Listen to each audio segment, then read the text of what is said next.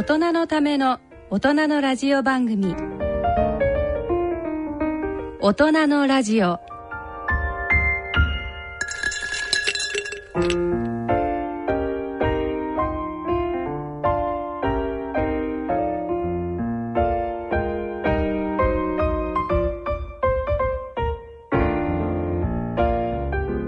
ご機嫌いかがでしょうか？安倍賢人です、ご機嫌いかがでしょうか？ソンミヒョンです。えー第2土曜日のこの時間は大人の愛をテーマにお送りいたします。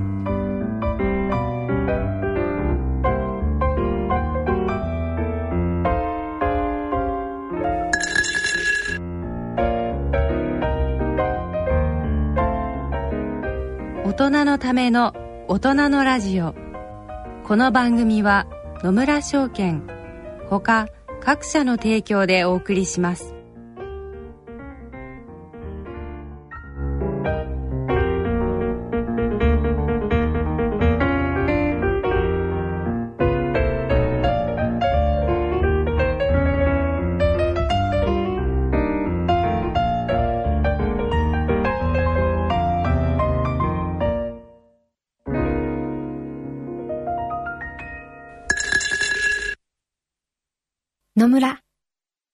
の人生に必要なのはお金だけじゃないから。ゆったりとした旅を楽しみたい。健康はもちろん若々しさもまだまだ保ちたい。住まいをもっと快適にしたり相続のこととかもしもの時のことも考えておきたい。セカンドライフのために知りたいことってたくさんありますよね。あなたのハッピーなセカンドライフのために。野村証券の本支店ではさまざまなスペシャリストを講師にお招きして野村のハッピーライフセミナーを開催しています。詳細はウェブで「野村のハッピーライフ」と検索してください。なお当セミナーではセミナーでご紹介する商品などの勧誘を行う場合があります。それの村に来てみよ5月ですねそうですね。どうですか調子は？いやーまあゴールデンウィークでぼーっとしてっていう感じですかね。ああこれあのお医者さんっていうのは一般の方知らないと思うんですけどゴールデンウィークって旗日通りなんでしょうか？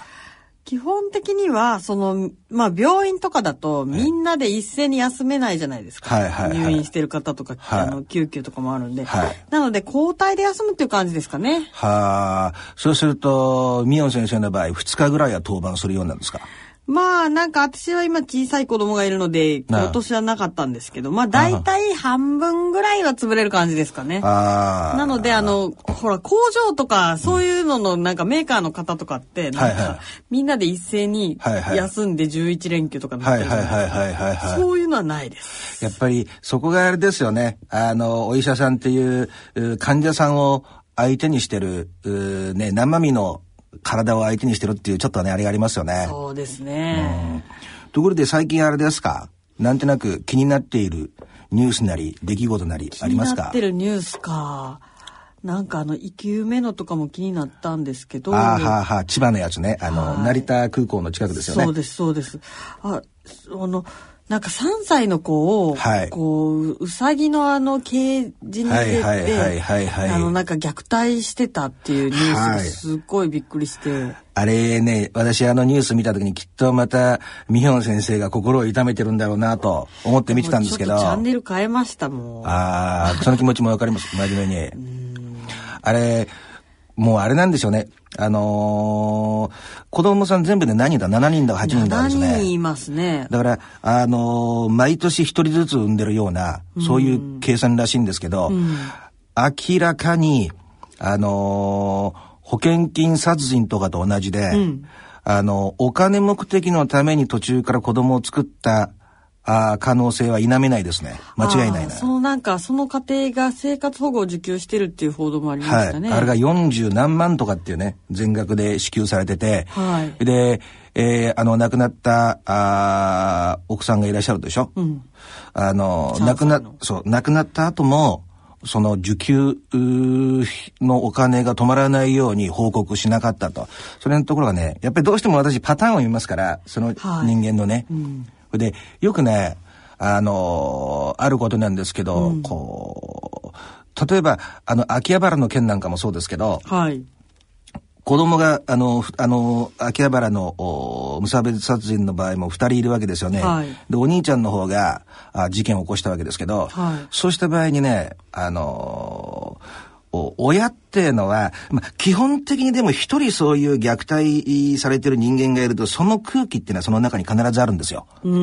だから他の子が全く無傷ってことはありえないんですけど、なるほど。実際にね、あり得る形としては、あ、兄ちゃんがああいうふうにやられてるから自分はお利口さんになんなきゃなっていう、そういう図式ができてくるんですよね。だから、あの、私とかも数多くの、そういう、私差別してるんじゃないんですけど、そのほら、過ちを犯しちゃった人の面接してますよね。そうするとね、あの、例えば3人兄弟がいるとしますよね。はい、で、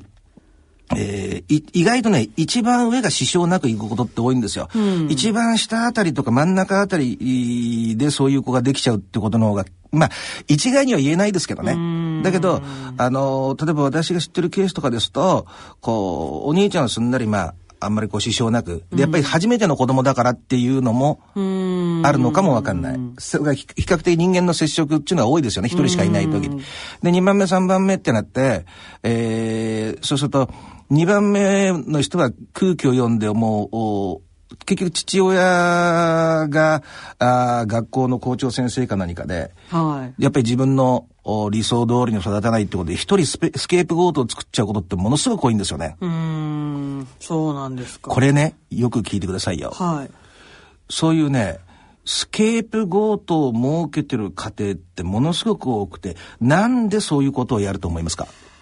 へえ、なんか周りにそういう家庭が思いつかないので全然わかんないんですけど。ああ、そうやってね、もともと例えば夫婦の間で解決できてない問題があったりして、うん、そのことについて触れなかったりしてね、触れられなかったりするわけですよ。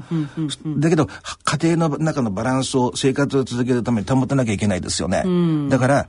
スケープゴートされちゃうお子さんがいる家庭っていうのは、それ以外に大きな問題を抱えてるっていうのが、まあ基本的なパターンですね。問題もないのに子供を一人だけ虐待するっていう方が考えにくいですよね。うん。で、あの、あとね、はい、前ちらっと言ったことなんです。これこれ、ミヨン先生の専門ともね、関係するんですけど、はい。おえっ、ー、とね、全体のパーセンテージで、えー、正確な数値忘れちゃったんですけど、はい、1%なんだ、3%ぐらいだったかな。ちょっといい加減なこと言えないんで、ちょっとこのとこ、あの、あの、リスナーのあなたはね、あの、ちょっとあれですけど、まあ、えー、少なくとも何パーセントかは、うんうんえー、母親が自分の子供を憎んでしまうっていうのは、私の記憶だと10%近かったと思うのね。それは何歳の時点でですか？いや、もう最初からですね。なんか0歳児で、ええ、その子供を可愛いと思えない母親って、まあいろんなデータ、でもやっぱりね、2、3割はいますよ、最初の時点で。ははははやっぱりそういうケース当たったことありますか？いや、もう、もちろん、その別に、その犯罪とかそんなんじゃなくて、はいはいはい、産後っていうのは、その女性ホルモンがガクッと減って、ははは。その、うつっぽくなりやすいんですよ、情緒が不安定に、はいはい。で、そこで、なんか、まあ、母乳をあげたりしてあんまり寝れなかったりとか、あなるほど。で、日本って、なんか、妊婦は、なんか大事にされるけど、うん、赤ちゃんとお母さんの体が分離した途端に、みんな赤ちゃんだけを大事にして、うん、なるほど。で、なんか母体は、そんなん、母親なんだから、自己犠牲を払って、あの、育児をするのなんかしんどいわけないでしょみたいな感じで、で、まあ誰も母親の方はケアしてくれず、なるほど、ね、で、なんかその子供を可愛いと思う余裕もなく、そのすごく増えるじゃないですか。はい、赤ちゃんが出てきた瞬間、はい、そのタスクが。はいはい。それに追われて、いや、だからもうその母乳とかでね、うまくいかなくて、うん、に、に、2週、生後2週間のお母さんが、うん、まあ、病院に来て、うん、で、こうちっちゃい赤ちゃん連れてて、で、おっぱいのケアとか受けてるんですよ。ははで、わ、可愛いですねって言ったら、はもうそういうふうに思う余裕全くないですって言われて。あそれは結構、日本社会の抱える問題ですね。まあ、ある意味でね。だったらね、大家族でね、うん、ちょ、まあ、例えば別に、あの、子供のおっぱいあげたりとかは、母親がしたとしても、うん、夕飯はお姑さんが作ってくれるとか、で、掃除とかもみんなでやればいいじゃないですか。でも、それ全部しないといけないとか。それね、あの、もう、ルール的にっていうか、基本的な考え方として、やっぱり、い、一時こう、離れることができないと愛情も持てないですよね。そうなんです日本ってそこがちょっとね、で、気をつけなきゃいけないのは、こう、社会がこう変わってきてて、ええー、まあ、あ核家族化してますよね、はい。そうするともうお母さんしかいないわけね。昔はほら、あおじいちゃんおばあちゃんがいたりとか近所の付き合いもあったから私なんかもそうですけど、あのー、ちょっと用事がある時隣んちのあの農家のうちに預けられたりとかね。サザエさん的な。そう。だけど今そういうのもないですから全部がお母さんに行っちゃうでしょ。そうなんですよ。だから、あのー、それはもう必ず何か離れられる期間を作ってあげないと正常なね、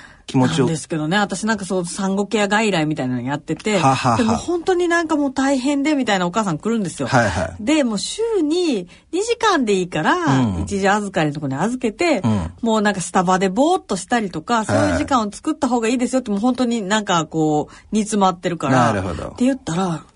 いや、どうしても働いてもないのに子供を預けるっていうことが、もう罪悪感を感じてできないんですって。ハードルがね、自分の中にあったりするんですよね。あそれってね、だから、あの、そういう心の中がなんとなくこう、お昔からのこの習わしみたいなことで洗脳されちゃってるんでしょうね。いや、もう洗脳ですよ、完全に。でもね、さっきの話ちょっと戻るんですけど、はい、さそれとはまた別で、えー、お母さんが、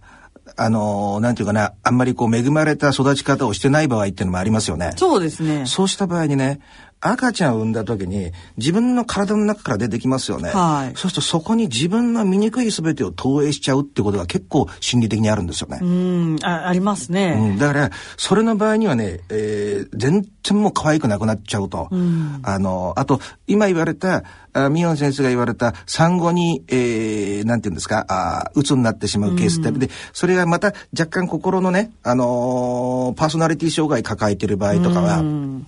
例えば、あの、ものすごい有名なジェフリー・ダーマーっていうね、ジェフリー・ダーマーっていうんですけど、おアメリカで、えー、ミルウォーキーの、おまあ、殺人鬼っていうことで、うんうんうん、えー、もものすごい数の人間を殺してね、うん、頭こうドリルとかでこう穴開けたりして、そこになんか硫酸流し込んだりして、自分だけの、なんか、あ自分だけの言うことを聞く、えー、そういう存在を作るんだみたいなことで結局刑務所の中で殺害されちゃったんですけど。そうなんですか、えー、なんですけど戻ってですねそこんちのお母さんなんかはやっぱりそういうねえー、父親あのお父さんとの関係がうまくいってなくて、うん、でものすごいヒステリックになっちゃって、うん、で、えー、その、えー、喧嘩してる音をいつもちっちゃいと聞いてるわけですよね。頭の中に脳に針を打ち込まれるような思いだったって言ってますし、それだけが原因じゃないんだけど、一切だから、あのー、その精神的なあれがあったから薬とかばっかり飲んで子供のことを抱っこしなかったりとかね。だから意外とね、本当にこの、前見よん先生が言われたことなんだけど、うん社会の環境を良くする、本当に基盤を考えてすぐにできることじゃないんだけども、うん、には、あお母さんが、のびのびとできる社会の形を作らないと、どう、たとえ、それがちょっとね、えー、手間かけすぎだなと思うくらいでもいいんだろうと思う。でもお母さんが幸せでいると子供にまでシワがいかないから。そうですね。うん、でもそのなんかね、うん、その親子関係、その自分のお父さんとかお母さんとかの関係が悪くて、うん、で自分の子供との愛情がこう、あんまり思わしくなくなるっていう話今されましたけど、はいはい、なんかね、周りの実例とかで見てると、夫婦関係も影響しません？うんうんうん、なんかそのあんまり好きではない夫にすごく似た子供を全く愛せなくてでなんか自分に似た方の子供ばっかり可愛がってる人が結構多い。いや結構多いっていうかねあの「ゴッドファーザー」っていう有名な映画ありますよね。はいあれでなんか途中のシーンでね、どの家にも一つや二つ秘密があるもんだみたいな、そういうシーンがあるんですけど、今言われた通りで、やっぱりね、あの、私の知り合いでもそうですよ。子供二人いて、上の子供全然可愛くないと。うん、あと前なんか芸能人の人も、もう子供ね、上のお兄ちゃんも全然可愛くないんだ。うんうん、そういうふうに、えー、なんて言うんですかね、あの、自分の、理想通りのっていう、そこはちょっとね、頭の切り替えが必要なんだろうなという気がしますね。だから、あの、まあ、随分初回のね、あのー、オープニングにしては、お互いいつも深く入っちゃうタイプなんですけど。いいんですよ、盛り上がってる時は。なんですけどね、あのー、なんていうのかな、そういうところはちょっと考え方でね、やっぱり自分とは別の存在なんだっていう意識がちょっとね、特に日本社会のような場合には欠如して、さっきの俺、あの、千葉の話にも、千葉じゃなくてあの、おその3歳児3歳児の元にね、あの、戻りますけども、あそこんちもやっぱりね、そういう抱えてる仕上がって、あと金銭的な目的もあっただろうし、他の子供もそういうのを受けてた可能性が絶対にあるんですよ。そうです、ね。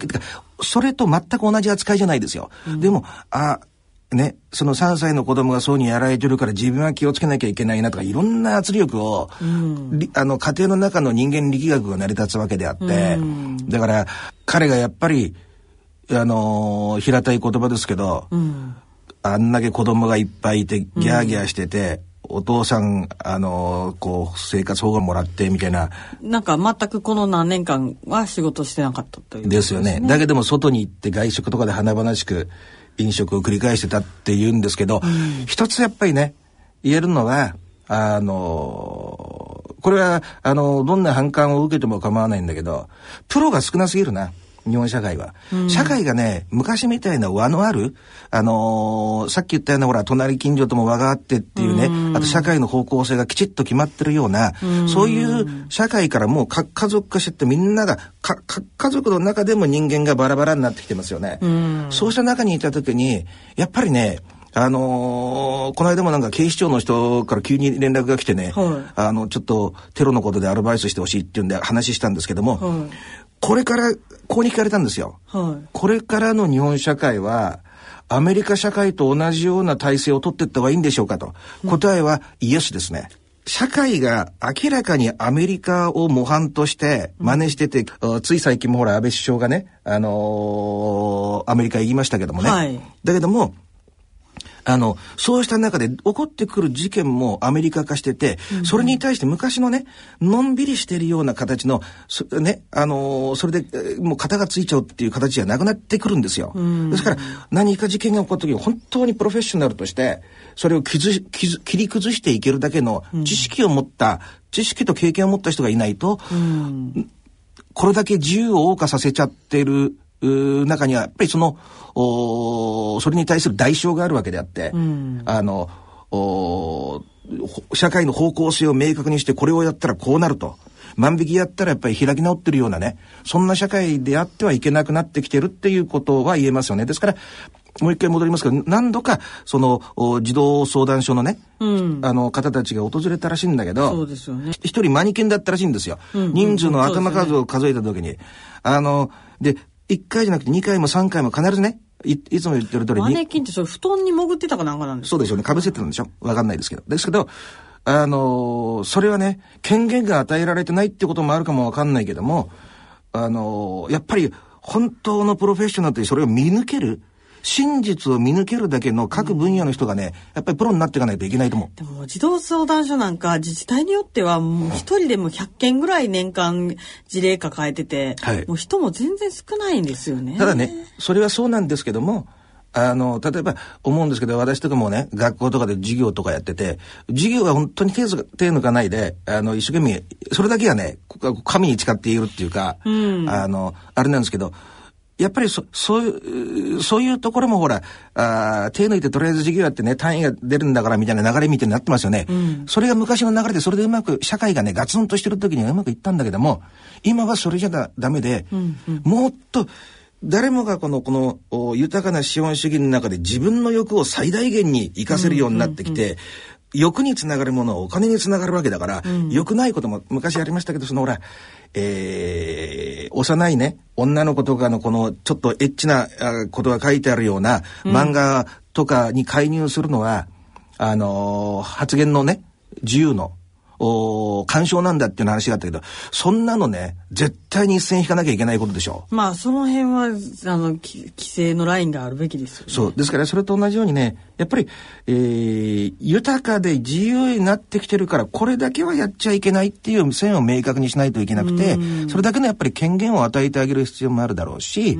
あと、一人一人の人がもっとプロになんなきゃダメだな。あどうせまた時間が来たら、本当にそういうタイプが多くなってるんですよ。この一つのビューロクラシーっていうかね、社会のこの、官僚主義的な会社なんかもそうでしょ会社があると3分の1を働いてねって話なんですよ。で、3分、もう3分の1がグレーで、本当に与えてるのは3分の1だっていうね、話があるんですけど、それ事実だと思う。だから、それと同じことがどの分野にもあってて、だけども、子供とかを守ったりするところは、一人一人がやっぱり、なんていうのかな、本当の専門家として何かの時自分が疲れたとしても、子供は守ってやるんだぐらいの、やっぱり、プロ意識がないと、守りきれないんじゃないかなっていう、ちょっとオープニングから随分外れてしまいましたけど、こんなところでどうでしょうか？大人のための大人のラジオ。健康医学のコーナーです。第2土曜日のこのコーナーは、大人の愛、大人の医科学をテーマにお送りします。えー、今回はね、今回はね、えー、ミオン先生のね、著書の、お講談社プラスアルファ新書の女の体悩みの女の体悩みの9割は眉唾からあご紹介してまいりたいと思いますと。これ前からね、ミオン先生。はい。私関心があったんですけど、これいつ頃書かれたのかしら？これは、えっと、去年ですね。去年の2月ぐらいに多分出た本です。やっぱりね、私も本書いたことあるからわかるんですけど、はい、やっぱり一冊本書くのって結構大変ですよね。やっぱり。結構大変ですね。そこに何かやっぱり強い思いがないと一冊分書けないですよね。そうですね。でもこの本は割ともうネタはさらさら出てきて、で、なんかそのタイトルの女の体悩みの9割眉唾ってことなんですけど、はいあの私、まあ自分は、まあ高校の時に体のことは生物の授業で習って、はい、その後医学部に入ってるじゃないですか。はいはい、で、まあこう、で、専門知識を持って、はい、で、今度一般の女性に診療に当たったわけですよ。うんうん、そしたら、なんかもう教科書とか、そういうのに書いてることと、なんか聞かれる質問が、なんかめちゃめちゃずれてるんですよ。ああ、興味深い。もうちょっと話してください。例えば、なんか、こう、こう教科書とかね、はい、そういうのに書いてる月経、生理のことって、はい、まあなんかこう 2, 2種類のホルモンが出てで排卵が起こりこう基礎体温がこう上がってでなんか妊娠が成立しないと生理が来るとかなんかそんな感じなんですよね。現場では何が起こってんですか？なんか現場とかではそのまあ生理が不順になった場合に、なんかこう体を温めればなんか治るとか。あのやっぱりあれですもんね、はい、あの手当てっていうぐらいなもんで、はい、手を当てて温めると大概のものは治るっていうか。いやそういうんじゃなくてね。でそれでね私まあまあたそのそれとか例えば生理痛がひどいんですとかで、はあ、でこれ教科書でいくと子宮内膜症とかね。子宮筋腫とかね。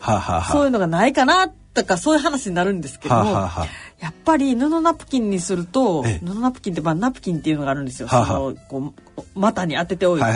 あのこう出てくる血を受けあの受けるやつ、あれがそのまあおむつでもそうですけど布おむつと紙おむつがあるでしょ。はい。で、紙おむつだと高分子ポリマーが出て、はい、でできてて、その吸収してくれて、そのポイってするわけですよ。で、そういうので、なんか布でできたナプキンっていうのがあって、はい、で、それをつけると、体が温まったりして、なんか生理痛が治るとか言うんですよ。布の方がいいんですか？いや別に布と紙、紙っていうか、その、まあ、いわゆる普通の使い捨てナプキンで、その生理痛が変わったりとか生理の量が変わったりとかいうことはないんですけども、はいはい、例えばその紙のナプキンだと結構べっとりするんですね。はははでそれでそのかぶれやすい人とかは、布のを使った方がいい場合もあるんですけど、布ナプキンってその血がついたやつを自分でお風呂場で洗わないといけないんですよ。それってまあ大変不衛生になりやすいんですよね。はいはいはいはいはいはいはい。まあ、そういうのもあるんですけれども、はい、なんかそういうので、そのか紙ナプキンにすると、なんかその、まあ元はああいうのって石油からできてるじゃないですか。はい、なんか石油でできた製品なので、それが体に取り込まれて、婦人病になると。はい。で、なんかまあまあそういうのがね、もう山ほどあるんですよ。これね、これね、宮野先生ね、私今ちょっと目次見てるんですけどね。はい。あの、ちょっと、あの、少し目通してみると、セックスで綺麗にはならないとかね、うんうん、えー、あなた実は冷えてなんかいませんとかね、あの、産むことが女の証ではありませんとか、えー、妊娠出産に私らしさは求めないとかね、まあちょっとごく一部ですけど、はい、なんかあれですよね、率直に私が思うと、私が女性だとしたら、なんか、あ、なんかこう真実を教えてくれてるなっていう感じがするんですけど、特にこの中でね、えー、そうですね。セックスで綺麗にはならないってちょっと、おちょっと触りだけでもいいから聞かせていただきたいんですけどね。まあ、そ、その先ほどね、安倍先生が挙げてくださったやつは、うん、まあね、安倍先生電車乗るかな？なんせもう女性誌結局私はこう教科書とか授業とかで体のことを学んだんですけど、ええ、ほとんどの女性の健康、はい、自分の健康に関する情報源って雑誌なんですよ。はい、でファッションとか今の流行とかなんか料理のレシピとかの中に、まあ、健康特集っていうのが時々混じってるんですよ、ね。でそういうので例えばこのセックスにでは綺麗にならないっていうのはとある非常に有名な、ま、あの「アーン」っていう雑誌があってとあるじゃないけれども、はい、あの毎年セックス特集やってるんですけど、セックスで綺麗になるっていうのをね長い間打ち出してたんです。それってちょっとあの確認のためにね、はい、悪い必要ないんですけど。それ何回もエッチすると綺麗になってくってあの女性ホルモンがたくさん出て綺麗になるってそういう話なのかしら？まあなんかそういうこと言ってるんですけど実はなんか女性ホルモンは別にセックスをしたから出るっていうわけではないんですけれどももう長らくその雑誌が何十年もセックスをすると女性ホルモンが出るっていうことを、うんうんまあ、言い方悪いですけど、垂れ流してたんですよね。はいはいはいはい。私も知ってるぐらいですから垂れ流されてたんでしょう。そう。で、まあそれを、なんか、なんかやっぱりね女性誌って例えばセックスで気持ちよくなろうっていう風な特徴を組んでも、みんなちょっと気恥ずかしいから読まないんですよね。はいはい、でもそれで美容につながるってなると、うん、急にみんな引きがあるっていうかなんかそっかセックスして綺麗になるんだったら嬉しいなって思うわけですよ。なるほど。でそういうのでじゃあそういうこうねあの見出しが書いてあったら雑誌を手に取るわけですよ。なるほど。私のところに来る患者さんは先生私もあのもう更年期も間近だし、はい、全然セックスとかもうしたくないんですけれども、はい、ここでセックスをしないとやっぱり女性ホルモンが出なくなって更年期はひどくなるんでしょうかとかね。そういうなんか健康や美容目的でセックスをしないといけないのではないかという。あのおいくつぐらいの方ですか？まあえっと更年期ぐらいだから、まあ、40代後半とかの方ですよね。あなるほどでそうあなたしたくもないセックスをね無理やりしたからってあなたの体には別に女性ホルモンで出ないし、はい、あのそれは嘘ですよって話をなんか言って回るわけですよ私は患者さんに聞かれたら。ははははははなるほどじゃあ本当に関係がないんだ。関係ないです。ね、とかこのなんか出産は女の証じゃありませんっていうのも、はい、もう結構多いのがねアラフォーになって、うん、まあこう妊娠できる年齢もそろそろっていう感じじゃないですか、うんうん、そうなると先生私も全然子供は、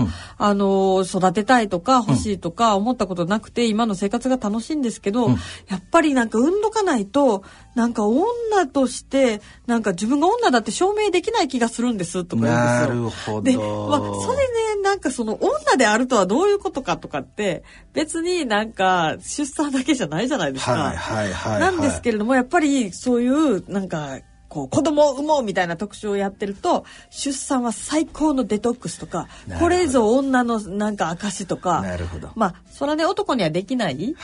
なんかその、まあ、例えばこうね男尊女卑の時代に女が、まあ、社会にも出れないし、うん、でもしがみつくってなると、はい、女にしかできないこと、はい、それは出産と授乳だわ子育てだわ。これこそ女の喜びっていうようなふうに思ってしまってもしょうがないと思うんですけど。それって意外と深いかもね。いや深いです社会の中ででやっぱりそういうことを情報を流したり昔からある神話みたいなことをなんか取り上げることによって商売につなげてる部分も多々ありますよね。いやもうあの完全に女性誌っていうのは商業媒体なんで、はい、結局何を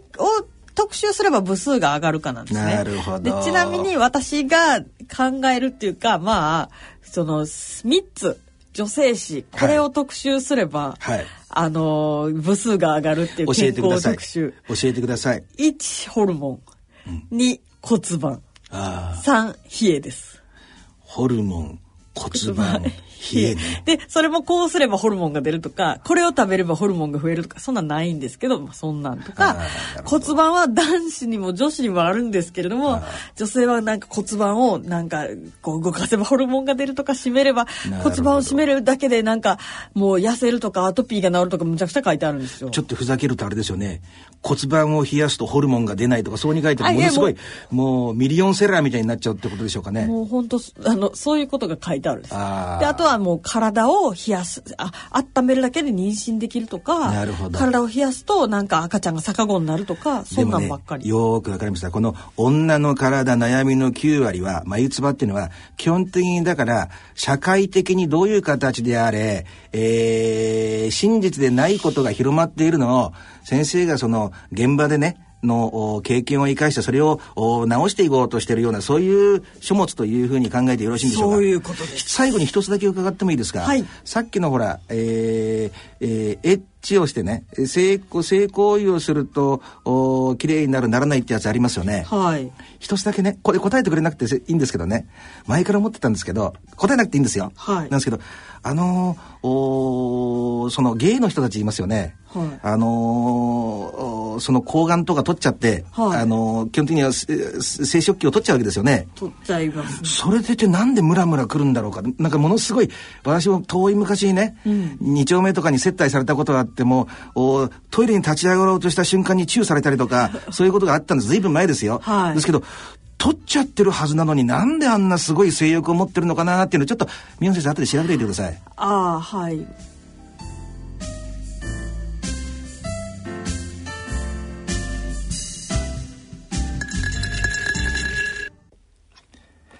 社会病理のコーナーです。えー、今回は、えー、私がね、えー、つい最近、あのー、アメリカに、あの行ってですね、えー、3名ほどですね、えー、新しい、あのなんて言いますか、あの、犯罪を犯してしまった人に会ってきたので、はい、そのことについてちょっとリポートしたいと思います。はい。でね、えー、先ほど3名と言いましたけど、えー、うち1人は、あ黒人のギャングでね、ロサンゼルスってあの、ギャングがいるって皆さん知ってますよね。大きいのがやっぱりクリップスとブラッズっていうね、あの、青と赤で戦ってるんですけど、はい、そのクリップスの。ギャング同士が戦ってるそうですね。はあ、あの、これね、まあちょっと、ちょこっと一つだけね。はい。皆さんこう何気なくロスに行ってきたとか言いますよね。はい。それでもういろんな買い物行って今日冒険したりして車借りたりね。あのー、やってますね。やりましたね。あれがね、私なんか、あの、よくできるなって思ったりして、うん、昼の顔と夜の顔だけは全く違いますから、ご注意くださいね。なるほど。えー、昼間はどっちかっていうと安心。そうなんですよね。事件っていうのはね、結局ね、人間が起こすもんですから、はい、ものすごい事件が起こった街もね、昼間行ってみるとものすごい綺麗な公園なんですよね。えーあの、ちょっとその伺いたいんですけど、ギャングっていうのは、はい、その、暴力団みたいなものとはまたちょっと違うんですか？ああ、今日は本当は連続殺人に行こうと思ったんですけど、それじゃあ、ギャングの方で行きましょう。すいません。またね、もみひろ先生には、もうやられてしまいますね。あの、そうなんですよね。こうね、暴力団ってほら、入る時にガチっていう、例えば杯の儀式があったりとかしますよね。はい、組織体が。まあ最近、あの、志願者が少なくなってきてるんで、うん、もっと緩くなってますけど、うん組織っていうイメージがガツンとアメリカのマフィアと一緒ですよね。で、ものすごく的をついた質問で、ギャングっていうのは、もっと入り方が緩いんだけど抜けられないっていう感じですかね。そうやっぱ抜けられないんだ。ええー、だから、あの、普通ね、ジャンプインとかね、あの、まあ、いろんな言い方があるんですけど、お1分なら1分間、メンバーのみんなに殴り続けられると。殴ったり蹴られたりし、で、ね、し続けられて、それを仕返ししちゃいけないけど、ただじっと耐えると。それは何？入団テストそうですね。それをやってボッコボコにされて、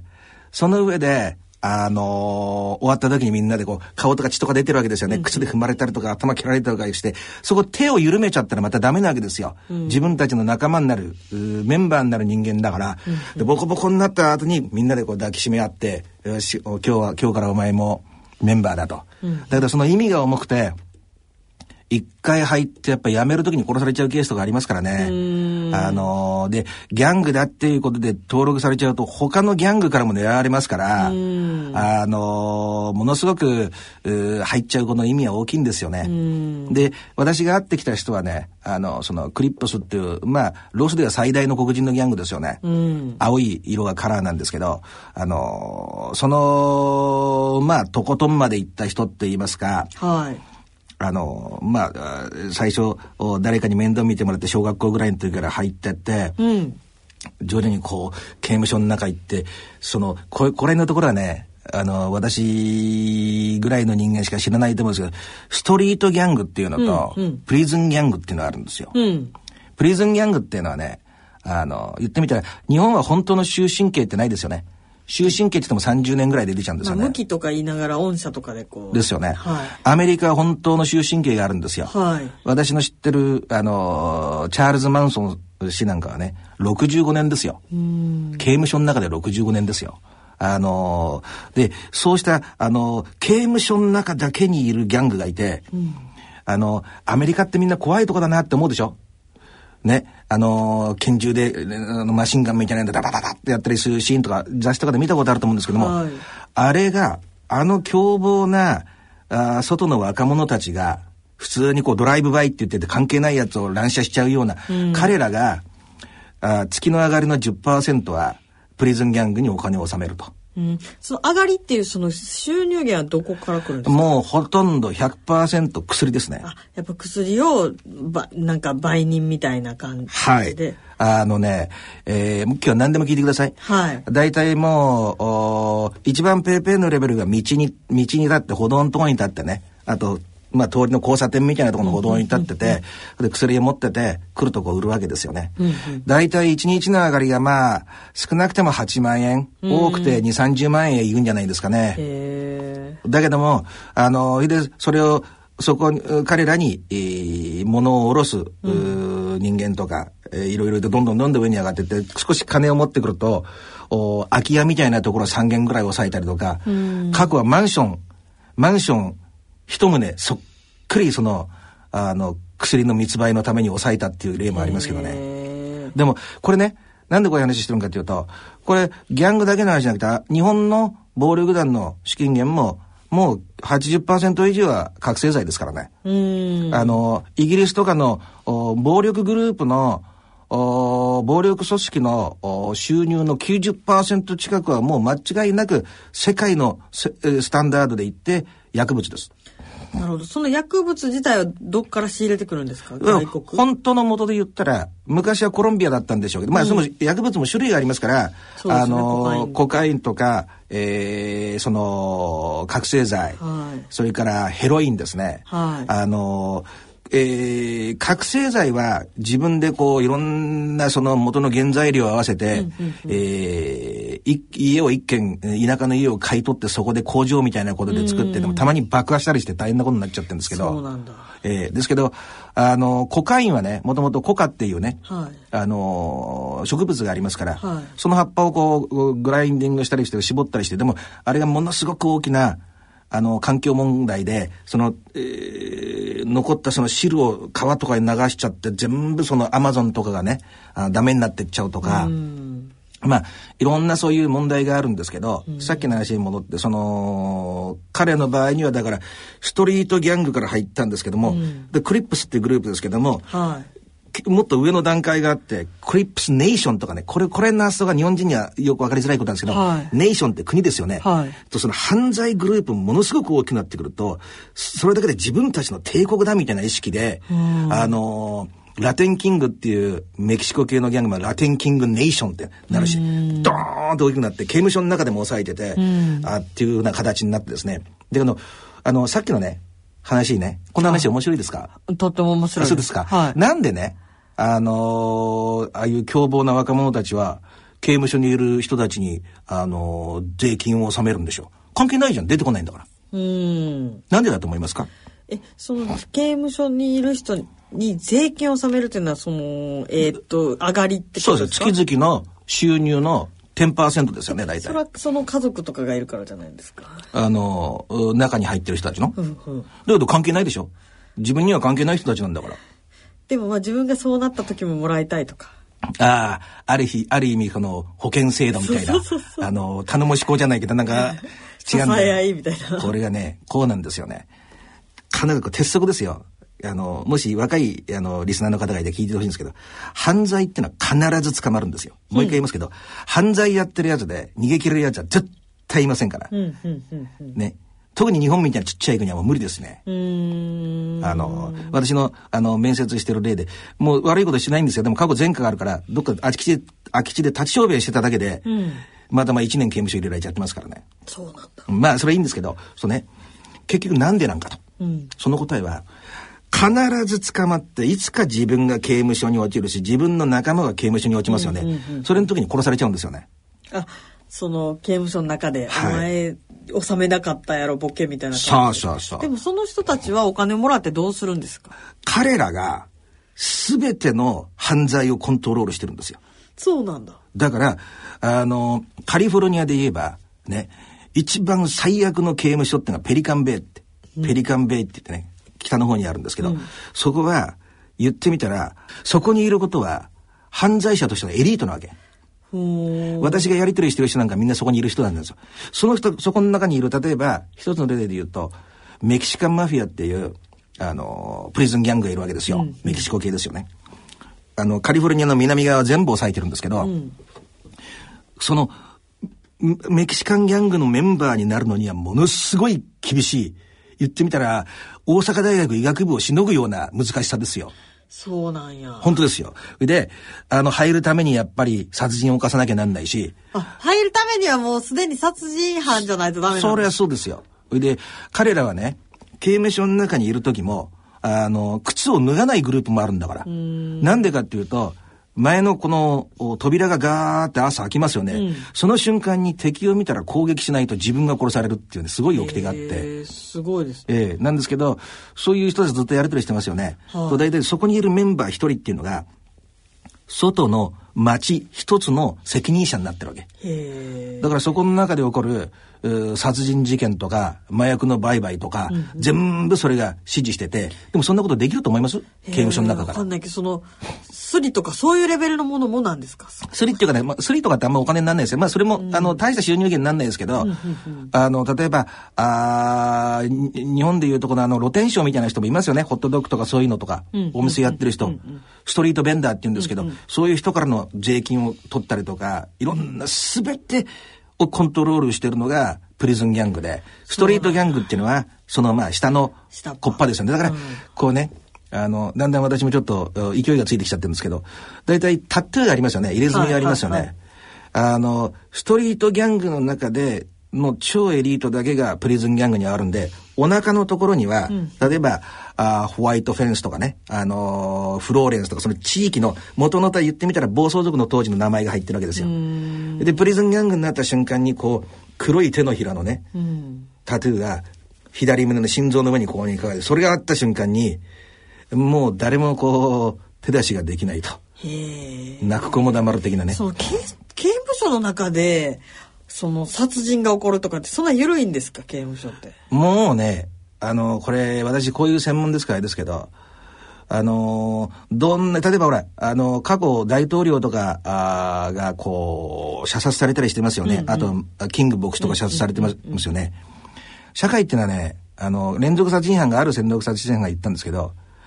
絶対に隙ができるから、本当に殺そうと思ったら殺せない奴はいないって。それは武器がなくてもですか？まあいろんな形があるでしょ？ですけど、あの、刑務所の中でね、どういうことやるかっていうと、こう、廊下歩ってる時に凶暴な奴だったら3人ぐらい護衛つきますよね。うん、途中通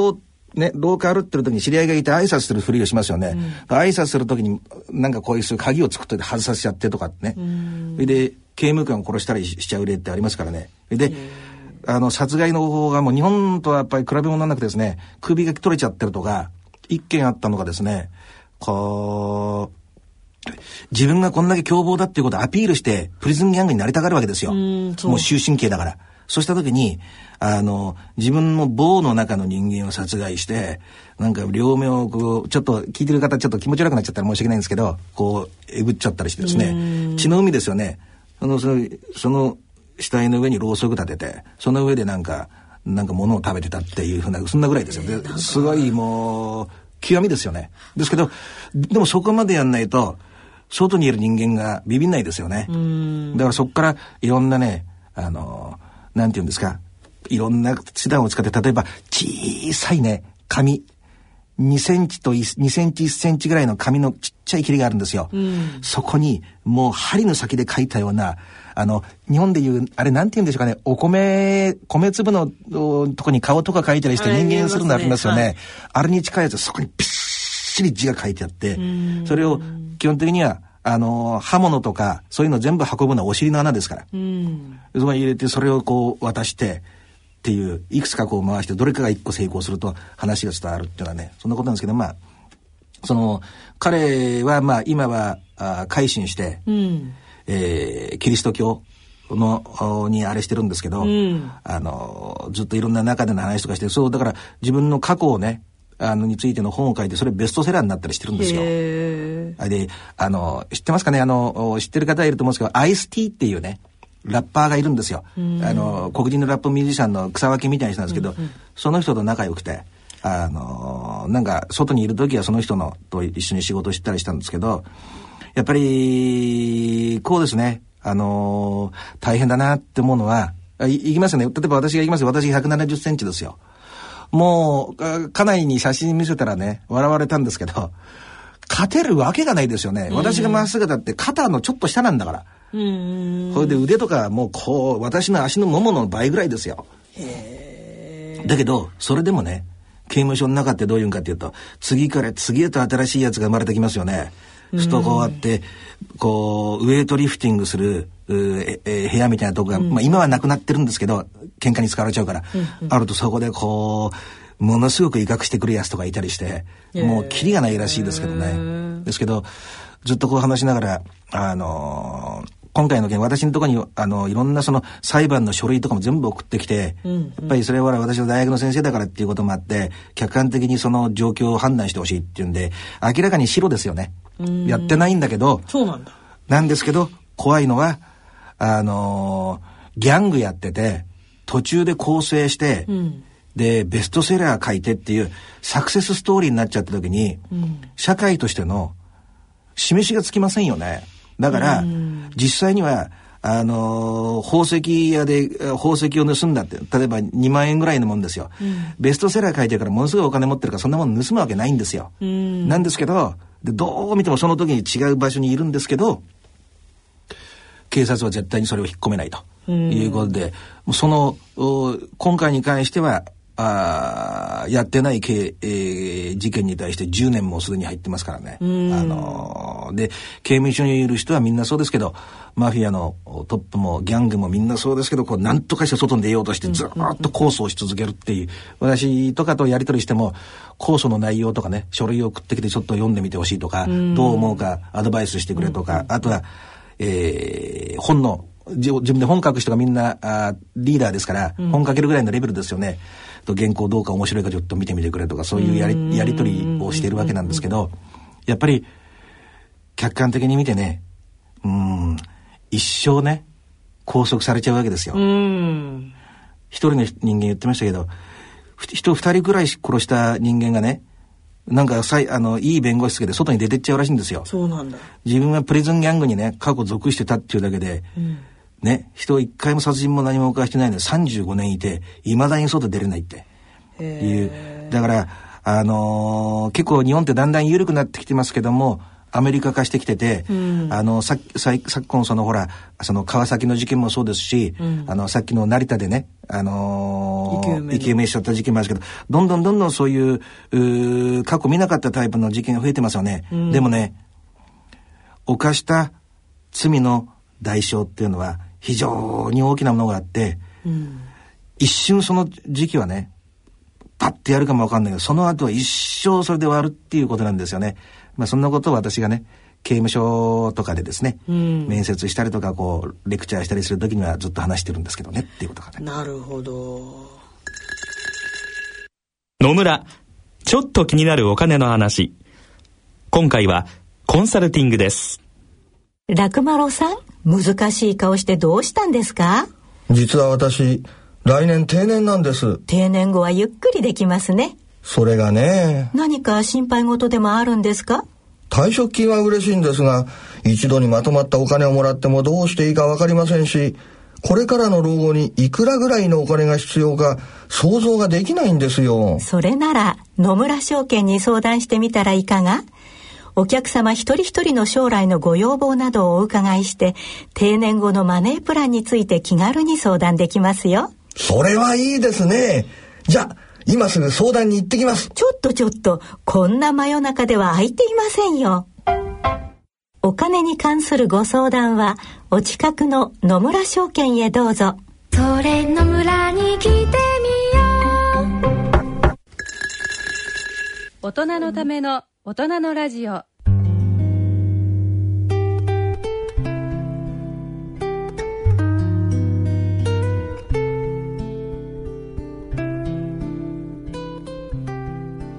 えー、今回の大人のラジオはあいかがだったでしょうか？ねみおん先生。はい。ちょっとまださっきの熱冷めやらぬ感じで、みおん先生の女の体、悩みの9割は眉唾が置いてあるんです。これ非常に綺麗なんですけど、一つだけ私なんか、あのー、コメントすると、帯って言いますよね。はい、あの、この本の帯ね。これ、リスナーのあなたね、あの、ちょっとイメージしてほしいんですけど、黄色い、あの、本の表紙なんですけど、そこにピンクの帯がついてて、そこにね、あの、ミヨン先生の白衣をした、着たね、写真があるんですけど、これミヨン先生、あの、聴診器下げた方がいいんじゃないの？聴診器ですか？うん。昇進期ね、なんか、あ、でもそういう、こう、写真を出してくるドクターはいますよね。ああ。でもなんか私産婦人科なんで、あんまり聴診器はそんなに頻繁に使わないんでなんかここにつけてたらなんかむっちゃなんかコスプレっぽくないですか？ああそういうところがねミオン先生のほんまもん的なね まあ言ってみたら今日でよく分かりましたけどもなんか社会のね社会の性に関する嘘と立ち向かうみたいなね言ってみたら正義の正義の何て言うんでしょうか？ね？戦士？変変士変士とは言わないね何でもいいんですけど あの、そんな、あそのミヨン先生ですからね、えー、非常に嬉しく思っております。さて、番組では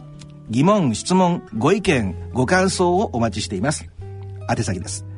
郵便の方は、郵便番号105-8565、105-8565、ラジオ日経大人のラジオの係まで。あるいは、ラジオ日経大人のラジオの番組ホームページからの投稿もお待ちしています。それでは、お時間となりました。これまでのお相手は、私、安倍賢人と、ソンミヒョンでした。えー、この後の大人のラジオは、大人の音楽をお送りいたします。今回は、大人のバンド大賞の入賞曲をお聴きいただきますので、えー、お楽しみにしてください。それでは、次回の放送まで。さようなら。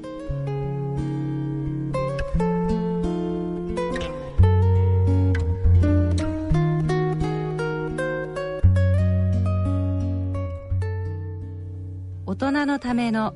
大人のラジオ。この番組は野村証券ほか各社の提供でお送りしました。